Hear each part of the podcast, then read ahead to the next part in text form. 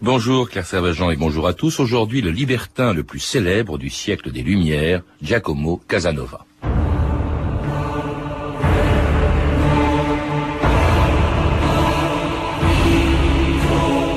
Cultiver les plaisirs de mes sens fut dans toute ma vie ma principale affaire. Je n'en ai jamais eu de plus important. Casanova.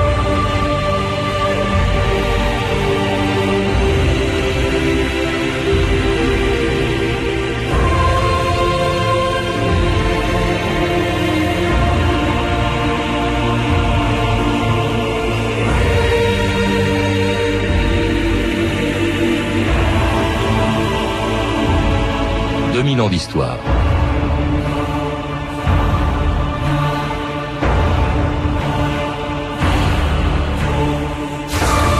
Nul n'a incarné mieux que lui le siècle des Lumières, avec son goût pour les aventures qu'il aura trouvées dans tous les tripots, les bordels, les salons et sous tous les jupons d'Europe.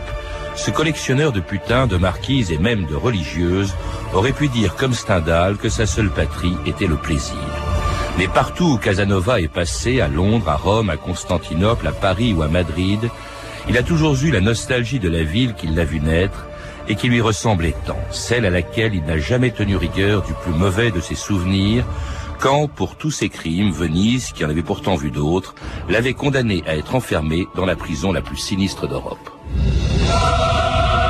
Giacomo Casanova. Vous êtes accusé d'avoir agressé et blessé Luca Foscarini, seigneur de cette ville, avec l'intention de le tuer. En outre, vous êtes accusé d'avoir violé le couvent de Santa Maria degli Angeli, d'avoir porté atteinte à l'honneur d'Elisabetta Maniero, d'avoir tenu des propos subversifs, d'avoir séduit des femmes mariées, d'avoir triché au jeu, vécu au crochet d'autrui, pratiqué la débauche et favorisé des passions contre nature. Pour tout cela, vous êtes condamné à la détention à vie dans la prison des plombs. J'obéis à ma conscience, pas à votre autorité. Guy Chaussinan Nogaret, bonjour. Alors dans votre biographie de Casanova, vous accordez une place considérable à la ville où il a été enfermé pendant 15 mois dans cette prison des plombs, où il est né aussi, mais sans laquelle on a l'impression en vous lisant que euh, Casanova n'aurait pas existé lui-même d'ailleurs, où qu'il aille, et Dieu sait si il a voyagé, il a pensé toute sa vie à Venise.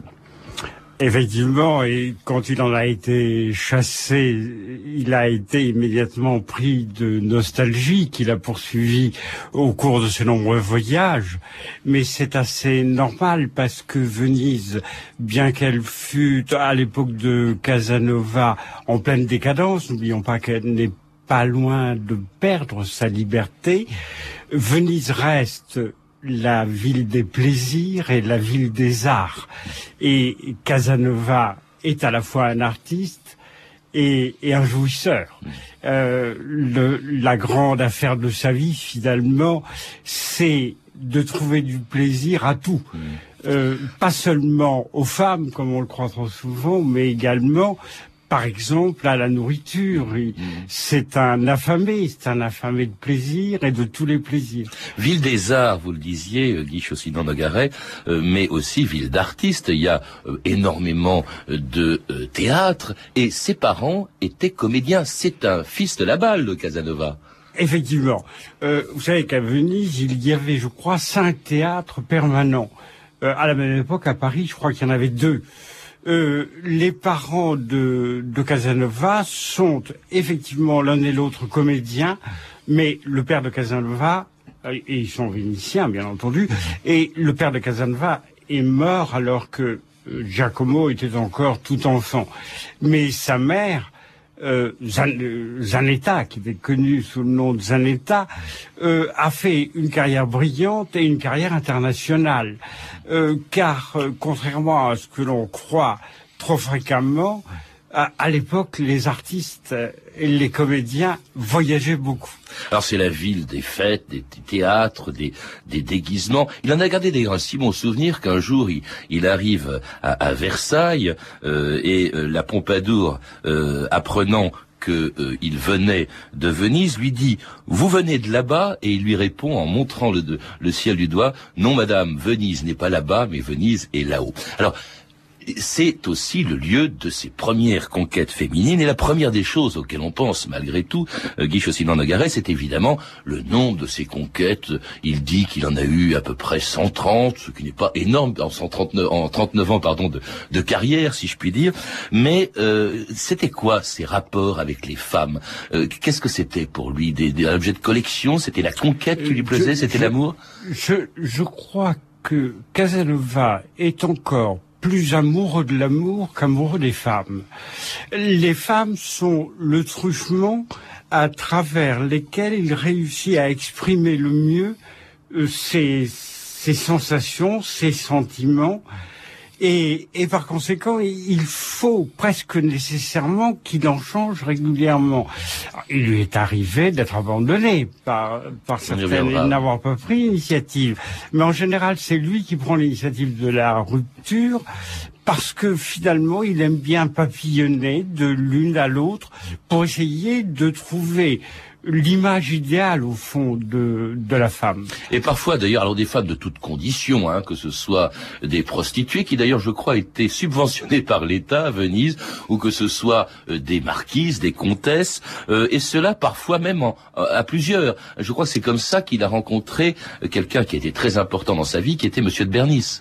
Alors l'abbé de Bernis, devenu par la suite cardinal et ministre de, de Louis XV, aurait, mais c'est Casanova qui le raconte, Bernice bien entendu se garde bien de faire allusion à la chose, euh, aurait possédé un casin euh, à Murano, et c'est dans ce casin qu'il recevait une jeune religieuse d'un couvent proche, et Casanova ayant été introduit dans ce casin, aurait fait l'objet de la part de Bernice d'une sorte de voyeurisme.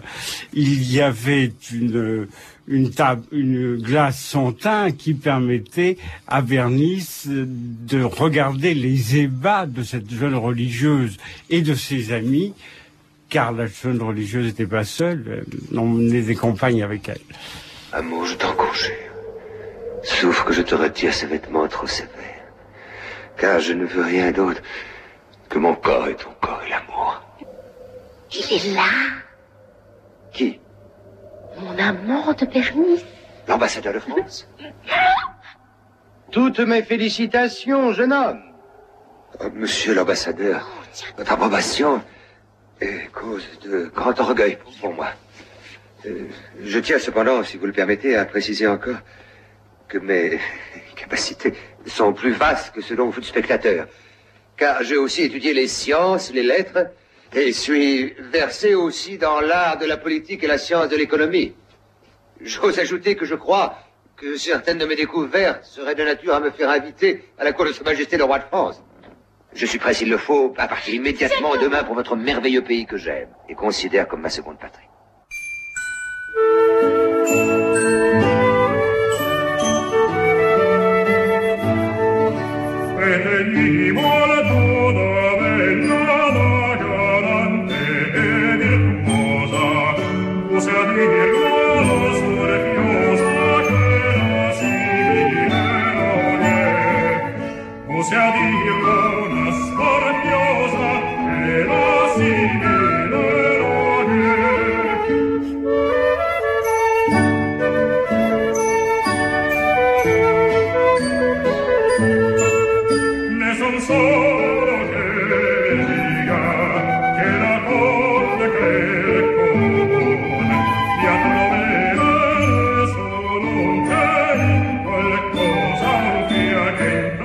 en quel c'est une chanson populaire à Venise au XVIIIe siècle, à l'époque euh, où Casanova justement rencontrait Bernice, l'ambassadeur de France à Venise. On oublie souvent euh, que euh, Casanova n'a pas été seulement un, coureur de jupons, Guy Chaussinan-Nogaret, on l'a entendu dans cet extrait de film, mais il a été, il a exercé des tonnes de métiers. À la limite, s'il y avait, je ne sais pas s'il y avait des cartes de visite, mais qu'est-ce qu'on aurait mis sous la carte de, visite de Casanova? Il a été... Eh bien, écoutez, franchement, on ne peut pas mettre une autre étiquette que séducteur.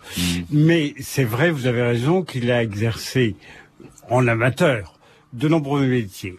Son premier métier, bah, c'est tout simplement l'état ecclésiastique. Prédicateur. Euh, mais même euh, Il a fait les des ordres. sermons, oui, sous les, ordres. Euh, sous les ordres. Et à Rome, il a fait une brève carrière de secrétaire d'un cardinal et il espérait bien lui-même un jour devenir cardinal, voire pape. Malheureusement, une de ses inconséquences l'a obligé à quitter Rome. Et, et c'est à Venise alors qu'il a exercé à deux reprises le métier de prédicateur. Alors il a été des tas d'autres choses. Il a été militaire, je crois qu'il est même parti à Constantinople, oui. diplomate, médecin, disons plutôt euh, charlatan. Il a gratté un peu du, du violon. Alors surtout, il était connu pour ses talents d'escroc. Et c'est ça qui va lui valoir, à l'âge de, de 30 ans, euh, nous sommes en 1755, d'être enfermé pendant 15 mois. Ça, c'est son plus mauvais souvenir. Il le dit dans Oui. ses mémoires, dans cette célèbre prison qui était les plombs, dit Chaussine de Garay. Alors, euh, les, plombs euh, étaient alimentés euh, par les inquisiteurs d'État, euh, qui étaient des gens terribles et que tout le monde redoutait, et qui surveillaient très étroitement les citoyens et surtout les patriciens et leurs relations. Et Casanova a été enfermé dans cette prison sinistre d'où, paraît-il, personne ne s'était jamais échappé et a réussi cependant, lui, son évasion. Alors, probablement a-t-il bénéficié de complicité de la part des gardiens, voire même peut-être de la part des inquisiteurs. Mais il est vrai qu'après une période qui a été pour lui extrêmement dure, euh, parce que la prison des plombs n'était pas une prison facile et tendre, surtout quand on savait qu'on n'en sortirait jamais.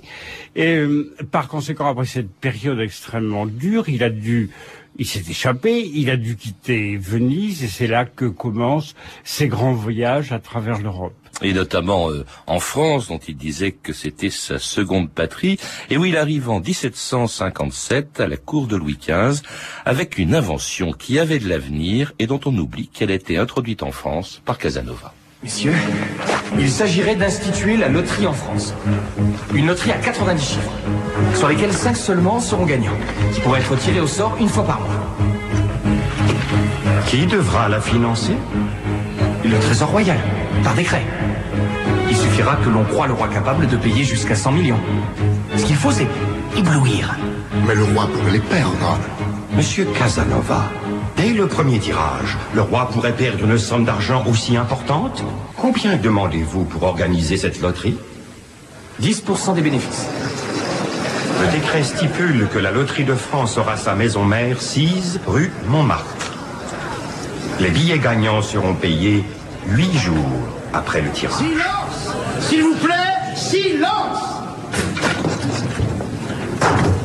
Numéro 27 Numéro 27 Giacomo, la recette est énorme. 2 millions de francs. Oui. Tu es riche. Riche. Riche Et oui, c'est à Casanova qu'on doit la loterie en France, Guy Chaussine de Garay. Oui, c'est vrai, la loterie, c'est pas euh, vraiment une invention de, Casanova, car elle existait déjà ailleurs, en Italie, en particulier à Gênes. Mais c'est vrai que c'est lui qui l'a importé en France, et euh, c'est à l'occasion d'un besoin d'argent de l'école militaire que, que Casanova a fait cette proposition que d'autres avaient déjà faite d'ailleurs, mais il l'a présentée de telle façon qu'on y a cru, alors que jusqu'alors euh, les réticences étaient grandes. Et ça lui a permis d'ailleurs de gagner lui-même beaucoup d'argent et d'en rapporter également. Et finalement, cette euh, loterie de l'école militaire est devenue un peu plus tard loterie royale et aujourd'hui loterie nationale. Alors, ça lui rapporte beaucoup d'argent. Euh, il mène une vie absolument fastueuse, alors qu'il a été dans la gêne, dans le besoin, notamment quand il vivait à Venise. Euh, mais alors, en même temps, il le claque tout de suite. Il le dépense extraordinaire. Bien sûr, c'est un objet de conquête. Il couvre les femmes de cadeaux. C'est un homme très généreux, cette, ce, ce Casanova. C'est un homme généreux et pas seulement avec de l'argent.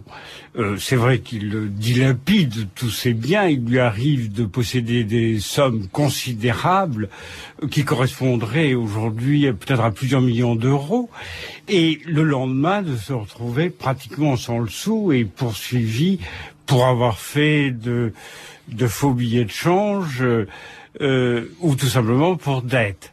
Mais il n'est pas simplement généreux avec son argent, c'est vrai qu'il fait de nombreux cadeaux et parfois des cadeaux somptueux. Les jeunes femmes qu'il séduit, et bien souvent, il leur offre une maison, il les installe, euh, et il arrive même qu'il les marie, euh, en les dotant de façon à ce que ces pauvres filles ne tombent pas dans la misère. Hmm. Alors je crois que l'on peut dire que Casanova est effectivement un homme généreux. Et puis alors donc euh, également avec des tas d'idées de projets, parce qu'après la loterie va proposer par exemple aux Espagnols de développer l'agriculture dans les régions les plus désertiques d'Espagne. Il va même proposer à Catherine II de développer euh, la production des mines de Russie. Il, a, il voyage tout le temps, il est dans toute l'Europe, il n'est pas seulement à Paris. Non, non. non. Et effectivement, il est partout. Il est allé de Constantinople à Londres, de Madrid à Saint-Pétersbourg, et partout il arrive avec un projet parce qu'il ne voyage pas seulement pour le plaisir de voyager, il voyage parce qu'il a toujours l'espoir que un chef d'État un roi à l'époque va lui proposer une situation merveilleuse. Et en général, évidemment, euh, ses espoirs sont déçus. Euh, par exemple, en Prusse, quand il arrive en Prusse, il est extrêmement choqué par la proposition d'un emploi subalterne que lui fait Frédéric. Qu'il rencontre quand même. Qu'il rencontre, oui, de même en Russie, où Catherine bah, ne lui fait aucune proposition en fait. Alors cela dit, il séduit partout où il passe, il séduit par ses talents euh, de, euh, de charlatan, de séducteur, certes, de devin, mais aussi euh, grâce à la pratique, une pratique à l'époque très à la mode, de la magie noire. À Paris, de tous les salons, celui de la marquise d'Urfé était le plus brillant. On y rencontrait les plus grandes célébrités des lettres, des arts. La célèbre marquise d'Urfé était une femme extraordinaire, fascinante, qui aimait à s'entourer de mages et de devins. Elle était elle-même grande experte en magie noire.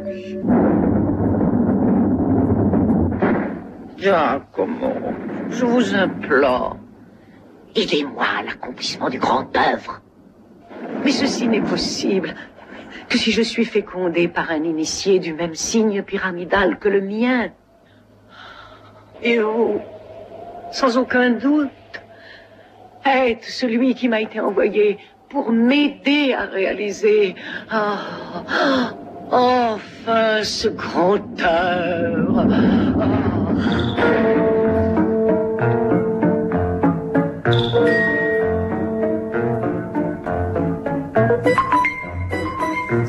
Et c'était un autre extrait du Casanova de Fellini avec cette musique très célèbre et extraordinaire de Nino Rota, euh, Guy Nogaret. Alors, il pratiquait, on l'a entendu, la magie noire. Cela dit, c'était pas très original. À l'époque, c'était très à la mode dans la France de Louis XV. C'est effectivement très, très répandu. Euh, la cabale, ce que l'on appelait, c'est-à-dire une sorte de dégradation de cette connaissance mystique que les Juifs avaient mis à la mode, euh, ça, ça c'était cette, euh, cette figure symbolique de la connaissance des livres sacrés était devenue un, d'un usage fréquent de la part de charlatans ou de tous les adeptes des sciences occultes.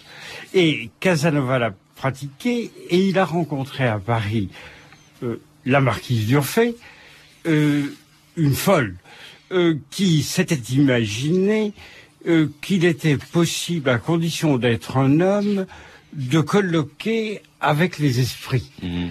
Et par conséquent, elle s'était mise en tête euh, de renaître dans le corps d'un homme.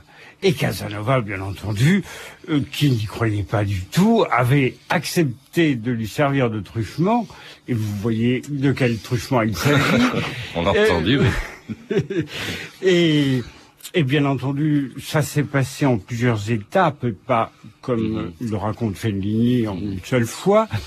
Et ça a été un échec, cela va de soi. C'était un moyen pour lui de, de séduire. Il y a aussi cette Oh, anecdote. pas seulement de séduire, mais également de, de gagner beaucoup d'argent. Mais de séduire aussi. Il y a cette anecdote d'une jeune Anglaise qui repousse sans pitié les avances de Casanova, mais qui en revanche est enceinte d'un- autre. Alors elle demande à Casanova de lui rendre service pour euh, pour avorter magiquement, et Casanova euh, lui fait croire qu'il possède une poudre de Paracels euh, et que cette poudre doit être placée euh, là où on s'en doute, euh, justement, et par le moyen dont on se doute, et c'est ainsi que Casanova a pu prescrire trois doses par jour pendant cinq jours, justement, de rapports très étroits avec cette jeune femme. C'était un- assez extraordinaire. On a l'impression que cet homme, personne ne lui résistait. Or, vous rappelez, euh, Guy Nogaret, qu'il a connu un grave échec euh, subi en Angleterre euh, à cause d'une jeune femme de 17 ans qui l'a fait tourner en bourrique, une espèce de Casanova en jupon.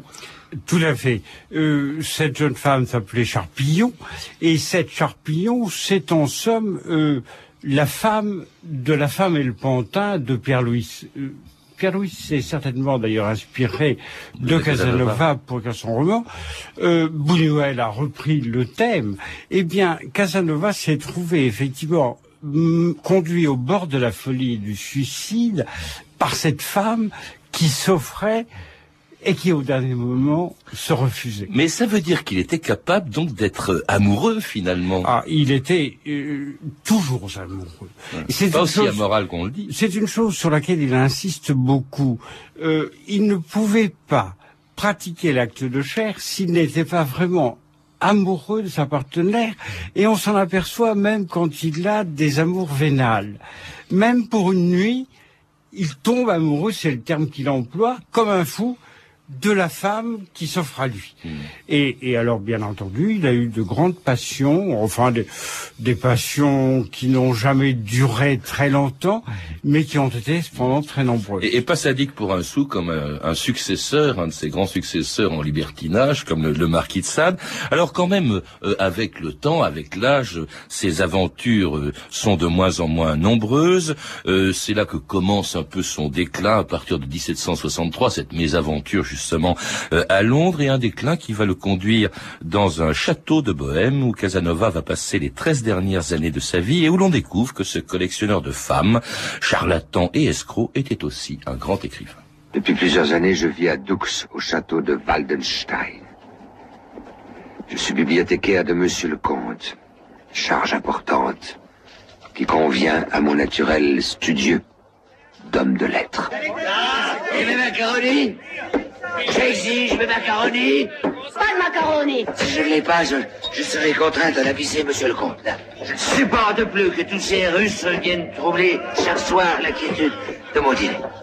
Je suis un artiste, un écrivain. Je ne me commets pas avec des gens tels que vous. Ne vous donnez pas de grands airs, Casanova. Vous êtes un domestique du comte de Waldstein. Vous me dégoûtez. Et c'était encore un autre extrait du Casanova de Fellini dans lequel euh, Donald Sutherland était doublé dans la version française, on l'a entendu par euh, euh, Michel Piccoli. C'est pathétique les dernières années de, de Casanova, Guy Chaussinan Nogaret. Oui, en effet, c'est une période d'abord où les femmes ont cessé de s'intéresser à lui, ce qui est déjà pour Casanova extrêmement grave. Et, et d'autre part, à Dux, il est devenu amer, aigri, et il s'est débrouillé, semble-t-il par maladresse le plus souvent, à se mettre à dos toute la communauté domestique du château, qui l'ont Se même moque de lui. ouais. qui se moquent de lui et qui même un jour l'ont poursuivi avec des bâtons dans les rues de Luxe. Et Mais là- il- oui, Mm. Il, Mais- a- il en a réchappé Ouais. presque par miracle. Mais en même temps, c'est là que se révèle ce talent extraordinaire, sans lequel d'ailleurs, je me demande si on parlerait aujourd'hui de Casanova, puisque ça s'est révélé par ses mémoires, par l'histoire de ma vie, qu'il écrit justement euh, en Bohème, et qui révèle un grand écrivain. Zweig disait, qui a été son biographe, a dit de lui, au fond, qu'il avait surpassé tous les grands écrivains italiens depuis Dante et Boccace. C'est vrai que c'est un, c'est un- une énorme, une œuvre extraordinaire. Extraordinaire. Euh, Ses mémoires. il faut dire, lorsqu'il euh, commence à, à, rédiger ses mémoires, il a déjà accumulé les matériaux euh, tout au long de sa vie, car n'oublions pas qu'il Qu'est-ce que vous appelez les matériaux, les conquêtes féminines? Non, euh, les matériaux pour l'écriture. Oui, bien sûr. Euh, et et par conséquent, quand il se met à écrire ses mémoires, ça n'est pas un amateur. C'est un véritable homme de lettres, euh, travaillant facilement 12, 13, 14 heures par jour. Et il a réussi à écrire un livre qui, à mon sens, fait partie des plus grands de ces livres, vous savez, qui appartiennent à la grande littérature universelle. C'est le plus connu, hein, c'est évidemment le l'histoire de ma vie, c'est l'histoire de ma. Vie. Il y a un livre dont on parle moins, qui est assez étonnant, et qui s'appelle L'Iso Cameron, qui est euh, en fait l'histoire d'un couple qui passe 80 ans dans les mégamicres, c'est-à-dire les habitants, chez les habitants aborigènes du protocosme, hein, qui est un territoire imaginaire se trouvant à l'intérieur de la Terre. Ça précède vraiment Jules Verne. Ce qui a, à la fin de sa vie, il y a quand même beaucoup d'amertume et notamment, il meurt en, 1798, un, grand dégoût de la révolution qui vient d'éclater. Au fond, ce libertin n'était pas un révolutionnaire, dit Chaussine il, il est comme la plupart euh, des, de ses contemporains, c'est-à-dire qu'ils attendaient avec impatience un grand changement, un grand bouleversement, mais lorsque ce bouleversement s'est produit avec toutes ces violences, alors ils ont été ulcérés parce qu'ils voyaient bien que le monde dans lequel ils avaient précédemment vécu, euh, celui que l'on appelait le monde de la douceur de vivre, avait à jamais disparu. Et un monde qui a disparu avec Casanova et que l'on retrouve dans votre biographie, Guy Chaussinan Nogaret. Casanova, donc un beau livre qui vient d'être publié chez Fayard. À lire aussi, pourquoi pas, de Casanova lui-même, l'histoire de ma vie qui a été édité il y a quelques années chez Robert Laffont. Vous avez pu entendre des extraits des films Le jeune Casanova de Giacomo Battiato et disponible en DVD chez France Télévisions, et de Casa du Casanova de Fellini, édité en DVD chez Carlotta Film, avec donc euh, Donald Sutherland euh, et euh, doublé par Michel Piccoli dans la version française. Je signale aussi la sortie mercredi 22 mars d'un nouveau film sur Casanova, Casanova de Last Alstrom, avec Jeremy Irons et Sienna Miller. Toutes ces références sont disponibles par téléphone au 32 30, 34 centimes la minute ou sur franceinter.com. C'était 2000 ans d'histoire. Merci à Antoine Viossard, Mel M, Claire Tesser, Claire Destacan et Mathieu Ménossi, à notre réalisatrice Anne Kobilac.